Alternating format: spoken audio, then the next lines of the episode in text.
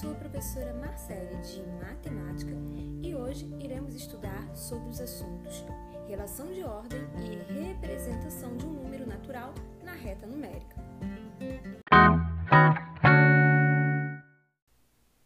Os números são muito úteis no nosso dia a dia. Eles simbolizam as quantidades, mas existem alguns números que representam mais do que outros.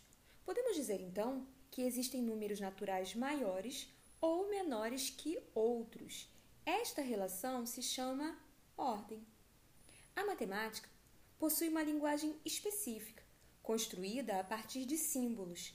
Sendo assim, é possível transcrever uma sentença da linguagem comum, escrita, para a linguagem matemática. Exemplificando, para representar que um determinado número é maior que outro, usamos o maior que. Da seguinte forma, colocamos o número maior do lado aberto do símbolo e o menor é colocado do outro lado.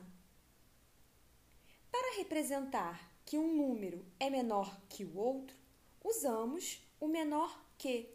Da seguinte forma, colocamos o número menor ao lado do símbolo e o maior é colocado do outro lado, o lado aberto. Observe. Na linguagem comum, escrevemos 7 maior que 2. Na linguagem matemática, utilizamos essa simbologia. Na linguagem comum, escrevemos 2 é menor que 9.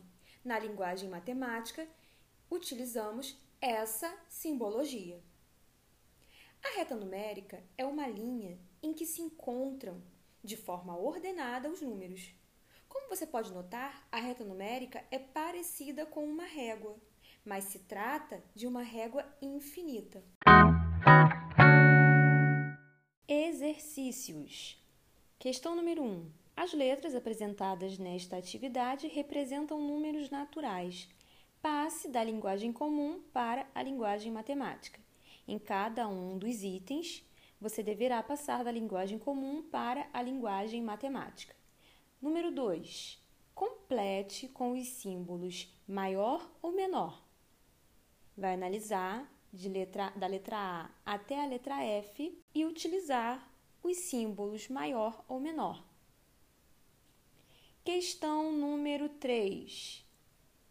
Complete as lacunas na reta numérica. Você vai preencher os espaços vazios da reta numérica. Questão número 4. Complete as sentenças com as seguintes palavras: antecessor, sucessor, maior, menor.